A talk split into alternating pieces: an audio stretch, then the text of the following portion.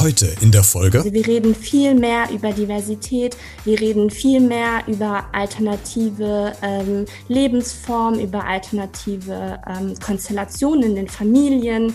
Und ähm, das ist gerade so ein Thema und viele Menschen, die überhaupt nicht diese Awareness hatten, haben sie jetzt und suchen auch gezielt nach solchen Büchern, weil eben die Kinder rassismuskritischer aufwachsen sollen und weil sie eben lernen sollen, dass es ähm, ja auch normal ist, nicht normal zu sein oder von der Mehrheitsgesellschaft abzuweichen. Hallo und herzlich willkommen zu dieser neuen Podcast-Folge mit einem ganz spannenden Projekt zweier Studierenden, die quasi in Kassel äh, was initiiert haben, was ganz großes Potenzial hat. Denn es geht um Kinderbücher und um Diversität.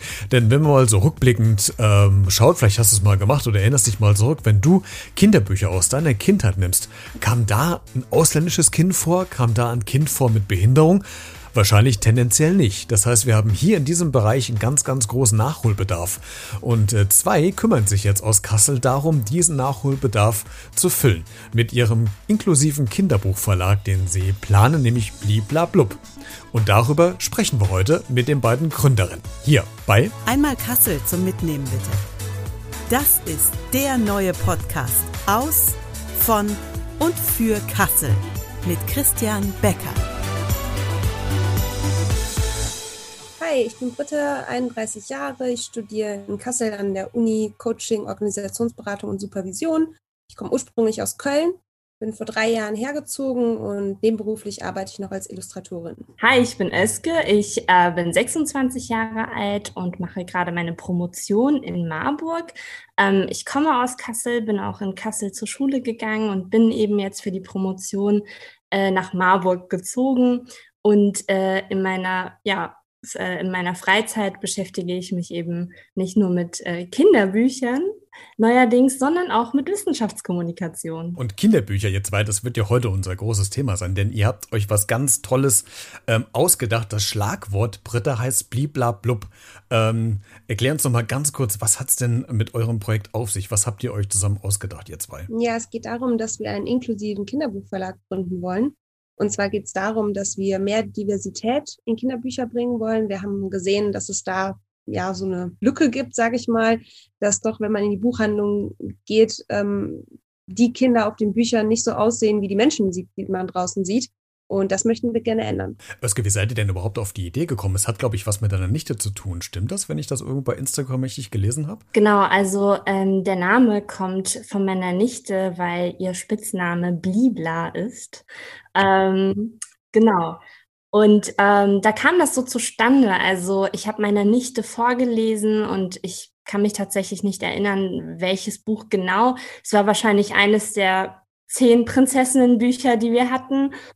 Und ähm, ja, da ist es mir eben, das war auch so eine Zeit, wo Elsa total modern war. Die ist ja eben blond und hat blaue Augen, ist die Eiskönigin und verkörpert so einen spezifischen Prinzessinnen-Typen, der ja doch sehr beliebt ist.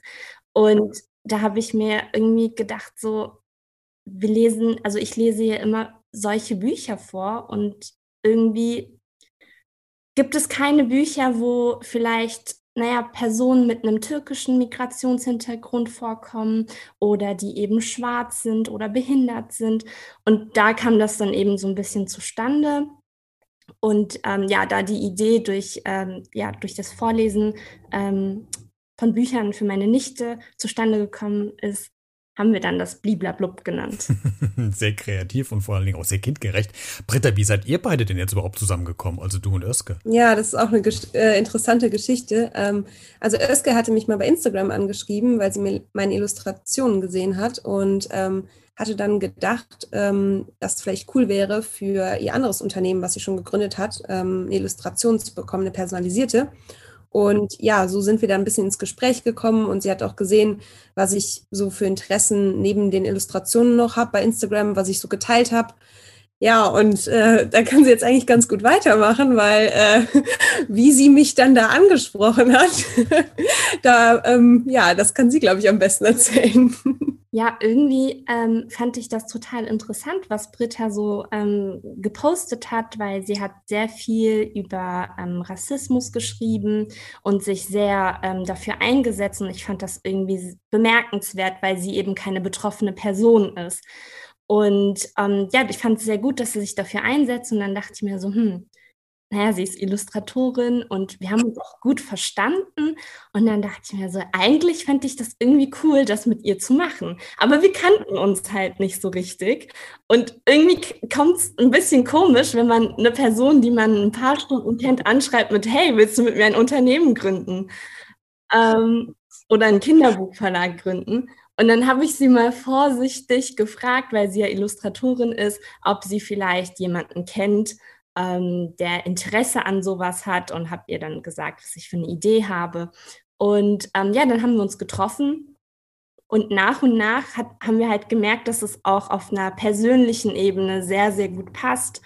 Und ähm, ja, dann ist es irgendwie, ich weiß gar nicht, ich glaube, wir haben das irgendwie zusammen dann beschlossen, denke ich, ähm, ja, dass wir das gerne zusammen auch äh, gründen möchten. Schöne Entstehungsgeschichte. Und ich habe tatsächlich auch im Vorfeld zu dem Gespräch heute auch mal geguckt, äh, in welchen Kinderbüchern denn äh, quasi äh, Diversity stattfindet. Ich habe nichts gefunden. Lag vielleicht auch daran, dass ich vielleicht als auch ein paar alte Bücher noch von mir äh, mal angeschaut habe. Das Einzige, wo es mir aufgefallen ist, wo es mittlerweile vorkommt, ist in den Schulbüchern. Ähm, in, in, Mathematik oder in Deutsch. Äh, da äh, kommt dann ähm, auch mal ein Ali vor. Wobei ich dann auch mal denke, warum muss es denn immer Ali sein? Das ist ja auch wieder so ein, so ein Stigmata irgendwie, was es dann, dann drin hat. Ne? Ähm, aber hab, Britta, hast du vielleicht eine Idee, warum es noch keine Kinderbücher gibt? Warum noch keiner, meine, ihr seid ja Gott sei Dank jetzt auf den Gedanken gekommen, das mal zu machen. Aber warum ist denn da vorher noch keiner drauf gekommen? Also man muss dazu sagen, es gibt vereinzelt ein paar Kinderbücher, wo das ähm, durchaus anders gestaltet ist. Ähm, was uns aber auch aufgefallen ist, dass bei diesen Kinderbüchern oft ähm, immer noch in den Fokus gerückt wird, dass Menschen mit einer nicht weißen Hautfarbe in Deutschland halt immer noch als etwas Besonderes dargestellt werden oder dass es sogar im Titel des Buches explizit um Antirassismus geht, was sicherlich auch gut ist im Sinne einer Aufklärungsarbeit, aber dieses, dieses ganz Normale, dass in einem Buch eben schwarze Kinder, weiße Kinder, Kinder mit einer Behinderung ganz normal nebeneinander auftauchen, das finden wir so eben wirklich nicht. Und um auf deine Frage zurückzukommen, ich verstehe es wirklich nicht. Ich glaube, es liegt irgendwie daran, dass es etwas ist, was seit langem einfach so gelebt wird.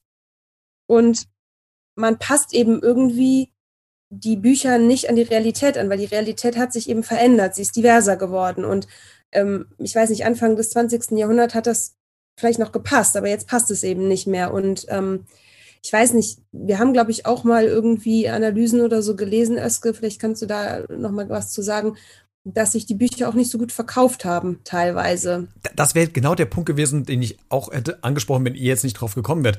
Also vielleicht ist es auch sehr provokant gesagt, Oskar, aber ich glaube tatsächlich meinst du nicht, die meist, äh, viele Verlage haben Angst, dass die Bücher sich dann nicht verkaufen, wenn zum Beispiel dann ein behindertes Kind auftaucht oder jemand mit einem Migrationshintergrund, was ja eigentlich ja völlig banal ist. Mhm. Ja, tatsächlich ähm, glaube ich, ist das für die großen Verlage, die ja tatsächlich dann auch profitorientierter sind. Ich möchte natürlich niemandem etwas unterstellen, aber ich kann es mir gut vorstellen. Ähm, für die ist es dann groß, ein großes Risiko, ähm, ein chinesisches Kind beispielsweise zu zeigen, was ja, ähm, naja, deutlich zu sehen ist, dass es halt nicht der in Deutschland lebenden Mehrheitsgesellschaft zu der Mehrheitsgesellschaft passt. Ähm, und genau, wir hatten irgendwie äh, vereinzelt, also ja, die Verlage sind da so ein bisschen ähm, verschlossen, was solche Informationen anbelangt.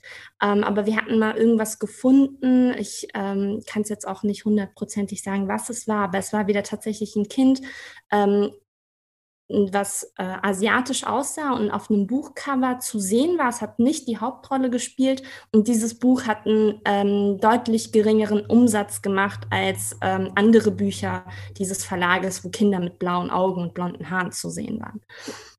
Das ist natürlich sehr, sehr traurig, weil, ja, also, weil es ist halt, es, die Mehrheit ist, also es gibt ja auch ähm, deutsche Kinder, die nicht blond und blauäugig sind. Und ähm, genau. Und ähm, ja, das spielt irgendwie nicht so, es, es spiegelt halt komplett nicht ähm, ja die Realität wieder.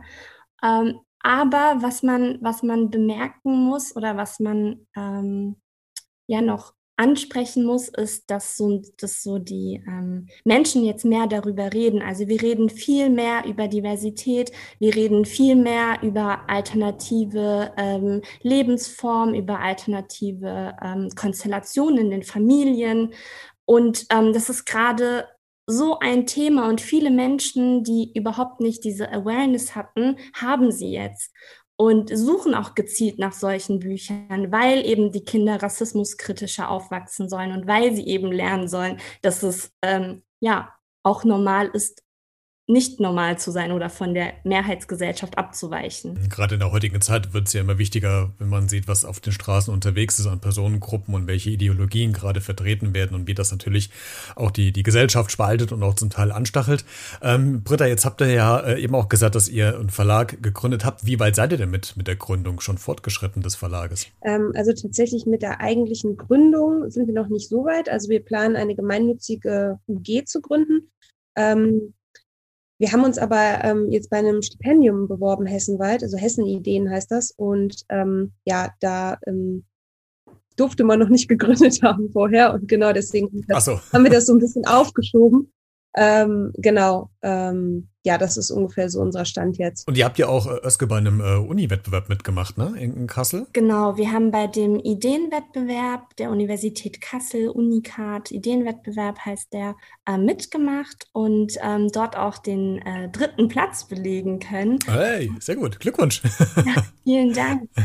Und äh, ja, wir haben da ähm, ein Preisgeld erhalten, was wir eben jetzt ähm, ein Teil ähm, auch in die Gründung stecken möchten. Denn so eine Gründung ist leider nicht günstig und vor allem eine gemeinnützige Gründung ist leider deutlich teurer als ähm, eine GBR zu gründen. Wenn äh, wir mal diese Gründung mal beiseite lassen, wir wollen uns ja auf dieses äh, Kinderbuch an sich ja konzentrieren, ähm, könnte ich mir vorstellen, dass ihr wahrscheinlich schon erste Ideen für Bücher habt, oder? Ist nie vielleicht sogar schon, schon fertig, also jetzt nicht druckreif, aber von der Idee, vom Konzept, von den Stories her fertig. Könnt ihr uns vielleicht da so einen kleinen Ausblick geben, was vielleicht ihr schon im Petto habt für Geschichten? Also unsere Idee ist es tatsächlich auch, ähm, das soll auch das Besondere an unserem Verlag sein, dass wir die Geschichten in Teilen gemeinsam mit der Community gestalten wollen. Also wir wollen auch so ein bisschen gucken, okay, wo ist der Bedarf da, was möchten die Leute für Geschichten haben. Und ähm, um das halt zu machen, wollen wir gerne, also damit das so gut zusammenpasst, wollen wir halt gerne auch das erste Buch bei Crowdfunding finanzieren. Also unsere Idee ist es, das allererste Buch, ähm, also eine Community dafür aufzubauen, das dann zu crowdfunden und aber eben diese inhaltliche Gestaltung auch gemeinsam mit der Community abzustimmen. Und wir sind halt gerade dabei, das Crowdfunding vorzubereiten. Das ist sehr viel Arbeit leider. Und genau deswegen haben wir da, sind wir da tatsächlich in der inhaltlichen Gestaltung noch nicht so ganz konkret. Also unsere Idee ist es, das allererste Buch ähm, für Grundschüler ähm, zu schreiben, zu gestalten und dass es dort unterschiedliche Geschichten drin geben soll, ähm, um genau eben auch diese Vielfalt nochmal in einer bestimmten Anzahl von Geschichten abzubilden. Das ist so ungefähr gerade das, was wir uns vorstellen. Und die Konkretisierung würden wir dann eben gemeinsam mit der Community gerne ausgestalten. Bist ja schon so ganz grob, wo, worum es vielleicht gehen soll. Also ist es, ist es ein Junge oder ein Mädchen oder sind es Freunde, die irgendein Abenteuer erleben? Gibt es ja schon irgendwas ganz Grobes vielleicht, dass man sich so einen ersten Eindruck machen kann oder ist es noch komplett offen, Özge? Ähm, tatsächlich ist es noch komplett offen. Also wir wollen auch wirklich fünf unterschiedliche Geschichten wahrscheinlich machen. Das wird sich noch entwickeln. Und uns war es beispielsweise auch wichtig, dass ähm, wir nicht nur die Diversität in die Kinderbücher bringen, sondern dass wir auch Autorinnen und Illustratorinnen, die über Diversität schreiben möchten oder über ja diverse Gestaltungen und Illustrationen machen möchten, dass wir denen auch eine Plattform bieten, weil das haben sie ja auch nicht. Und ich kann mir vorstellen, dass viele, die ähm, Person of Color sind oder selber einen Migrationshintergrund haben oder eine Behinderung haben, dass die nochmal einen ganz anderen Zugang zu solchen Geschichten haben.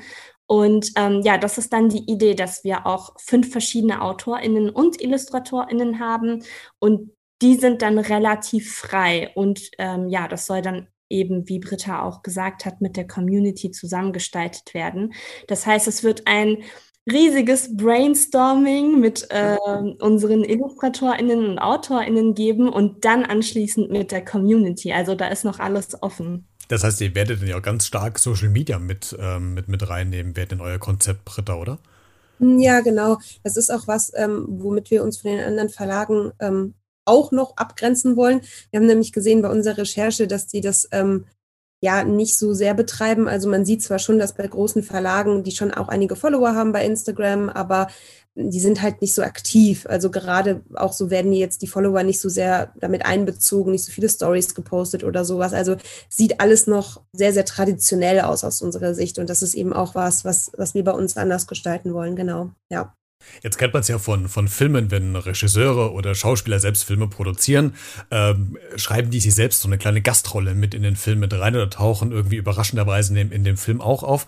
Würde man euch, Özke und Britta, dann auch irgendwann in den äh, Büchern mal als irgendeine Nebencharakter, Darstellerin irgendwie mal sehen?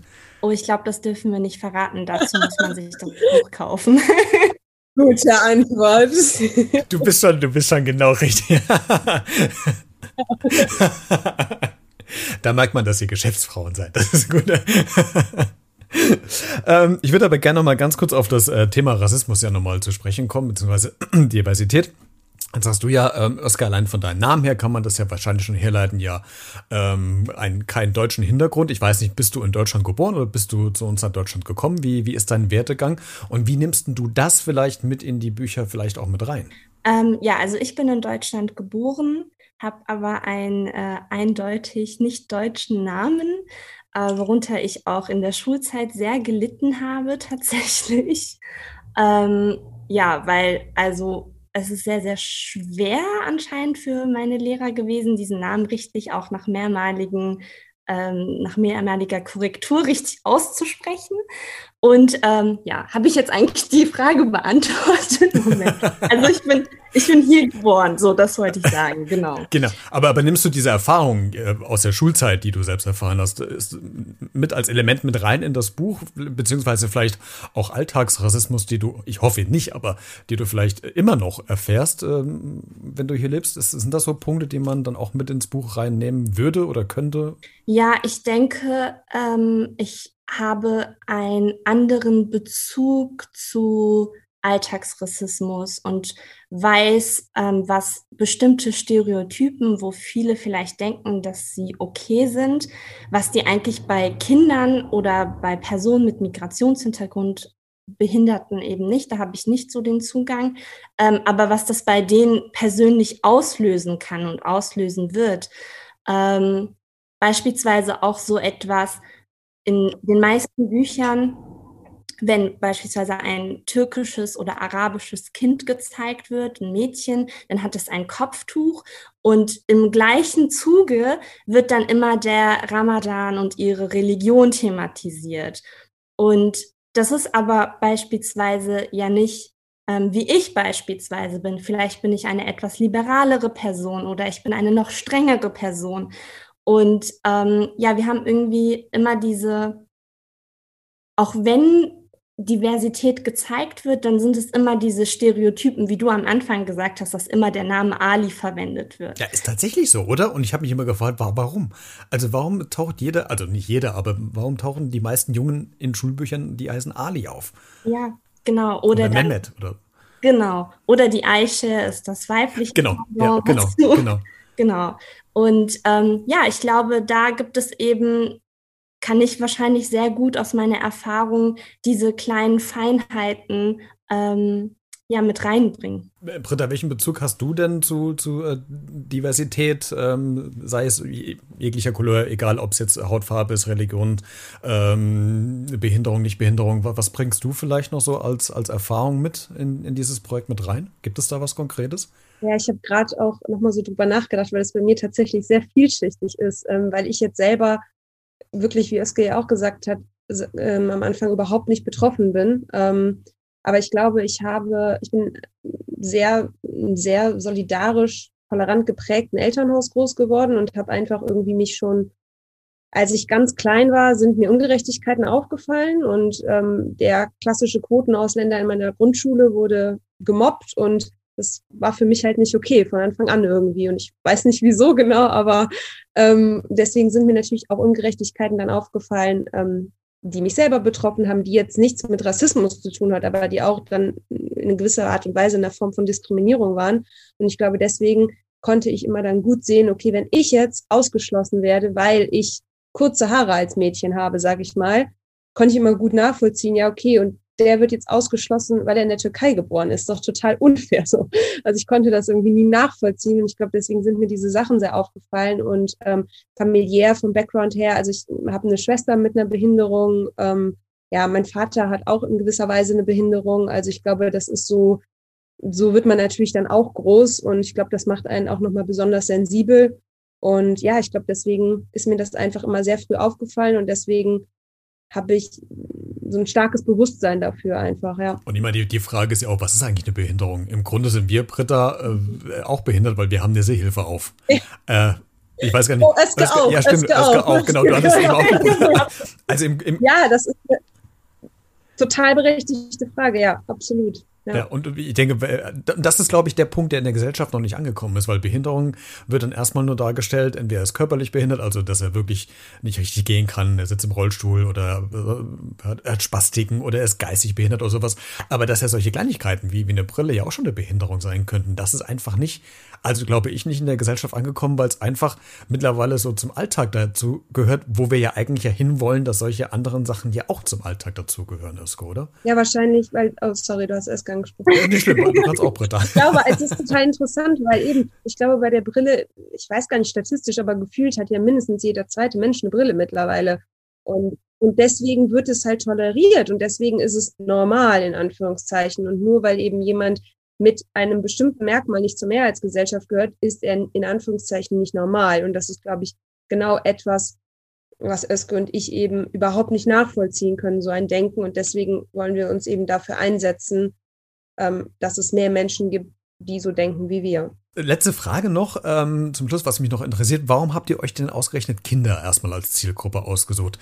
Liegt es daran, dass äh, Kinder bei solchen Themen, äh, ich, ich meine, ich kenne selbst, ich bin Lehrer, ähm, ich weiß, dass Kinder gerade im Grundschulalter, denen ist es völlig schnurz, ob jemand eine dunkle Hautfarbe hat oder eine Brille aufhat oder hinkt oder was weiß ich, im Rollstuhl sitzt. Die nehmen das ganz anders auf als Erwachsene, die schon so vorurteilsbehaftet sind. Habt ihr euch deswegen Kinder gesucht, weil die mit einem ganz anderen Blickwinkel drangehen, weil erziehungstechnisch wärst du eigentlich jetzt zu der Zeit eigentlich besser, man, man würde ein Buch schreiben, die äh, was, was Jugendliche oder äh, junge Heranwachsende äh, betrifft, weil die ja gerade diejenigen sind, die sich gerade vielleicht in eine falsche Richtung entwickeln oder beeinflussen lassen. Warum ausgerechnet äh, Kinder, Özge, vielleicht? Ähm, ja, ich würde, glaube ich, sagen, dass das schon viel, viel früher anfängt. Also das sind wirklich diese, wie gesagt, die, also es geht ja nicht nur um Diversität im Sinne von, ich zeige Menschen aus anderen Ländern, anderer Hautfarbe. Es geht ja auch darum, dass wir versuchen, nicht so viele Stereotypen darzustellen. Und da geht es auch um Sexismus oder ja, das, also ein sehr, sehr schönes Beispiel. Es gibt ähm, eine Buchreihe, und da gibt es einmal Abenteuer für Mädchen, also ähm, Grundschul Grundschulbuch. Da gibt es Abenteuer für Mädchen und Abenteuer für Jungs. Das Buch Abenteuer für Jungs hat auf dem Cover einen Jungen, der ähm, Pirat ist, der ein Auto hat, der spielt Fußball und so weiter und so fort.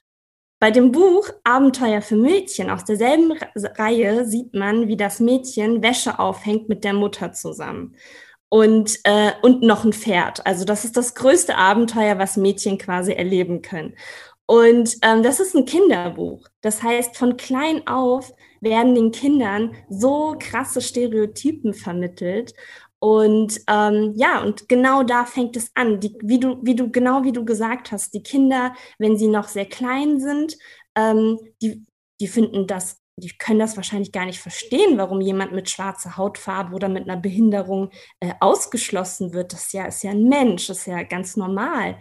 Ähm, und dann so im Grundschulalter fängt das irgendwie so ein bisschen an. Und wir dachten uns, ähm, naja, wenn wir es schaffen, die Kinder sehr früh für Rassismus, kritisches Denken und stereotypenfreies Denken zu sensibilisieren, dann haben wir hoffentlich ähm, ja in ein paar Jahren eine Gesellschaft, die dann auch viel offener für solche Themen ist. Und wir haben eben auch gedacht, dass es uns wichtig ist, dass sich jedes Kind repräsentiert fühlt ähm, in den Büchern, dass es liest. Und es ist natürlich so ein Problem, dass ähm, wenn ich jetzt vorstelle, wenn ich mir jetzt vorstelle, ich bin schwarz, habe schwarze Haare, sehr dunkle Augen und in allen Büchern ähm, finde ich nur Kinder, die komplett anders aussehen als ich, dann finde ich mich wahrscheinlich automatisch irgendwie nicht richtig und denke, es ist etwas falsch an mir und ich muss mich ändern. Und da gibt es eben auch wirklich viele Geschichten, die man lesen kann, dass genau eben schwarze Kinder wirklich Seife essen oder sich versuchen reinzuwaschen. Es gibt einen Riesenmarkt für Make-up, ja, um, um, sich, um sich heller irgendwie anzumalen. Und ähm, ja, das ist für uns auch ein ganz wichtiger Aspekt, dass wir eben möchten, dass sich jedes Kind schon ganz früh eben auch in Kinderbüchern repräsentiert findet. Mhm. Und da habt ihr einen ziemlich großen Markt, den ihr abdecken könnt, weil ich würde mir jetzt auch mal vorstellen, wenn jetzt mal, nehmen wir an, wir spinnen mal rum, das erste Kinderbuch schon fertig ist, dass man einfach mal so eine Lesereise auch durch Schulen macht. Die müssten ja, die werden dafür für sehr, sehr empfänglich sein. Also kann ich mal aus der Sicht des, eines, Lehrers jetzt mal sagen, weil das ja auch nochmal toll ist, wenn man solches, so, so ein Buch mal präsentiert bekommt oder man das, an, das Thema anhand eines Buches abarbeiten kann mit den Kindern und besprechen kann. Von daher ist es schon ganz gut, dass ihr das macht. Ja, Özge und äh, Britta, vielen, vielen Dank, dass ihr zu Gast wart ähm, und mir über euren sehr, sehr spannenden Verlag erzählt habt. Ich äh, drücke euch ganz arg die Daumen, dass ihr sehr bald sehr schnell schon starten könnt, dass die ersten Kinderbücher schon bald auf den Markt kommen und dass es vielleicht nicht nur bei Kinderbüchern bleibt, sondern auch noch andere Bücher daraus entstehen. Viel Erfolg, ein tolles Projekt aus Kassel und ich bin sehr gespannt, äh, was wir noch in den nächsten Monaten und Jahren von euch hören werden. Danke, dass ihr zu Gast wart. Ja, vielen Dank für die Einladung. Vielen Dank. Wenn du noch ein paar mehr Infos haben willst zu diesem Verlag, dann schau doch mal in der Podcast-Folgenbeschreibung vorbei in den Show Notes. Da habe ich dir den Instagram-Account von äh, Blibla Blub Verlag mit äh, verlinkt. Da kannst du auch dann direkt mit den äh, beiden in Kontakt treten, wenn du Interesse hast, Nachfragen hast, neugierig bist oder anderes wissen willst. Keine Ahnung. Also äh, nutze gerne die Gelegenheit und äh, trete mit den beiden in Kontakt. Ansonsten würde ich mich freuen, wenn du auch diese Podcast-Folge kommentierst in den sozialen Medien. Was hältst du von der Idee? Wie findest du das? Ähm, was hast du generell zu dem Thema noch zu sagen? Schreib es mir einfach als Kommentar oder als E-Mail an b-redet.gmx.de oder als Sprachnachricht oder WhatsApp. Ähm, auch da findest du alle Kontaktinformationen in den Shownotes. Bis nächste Woche.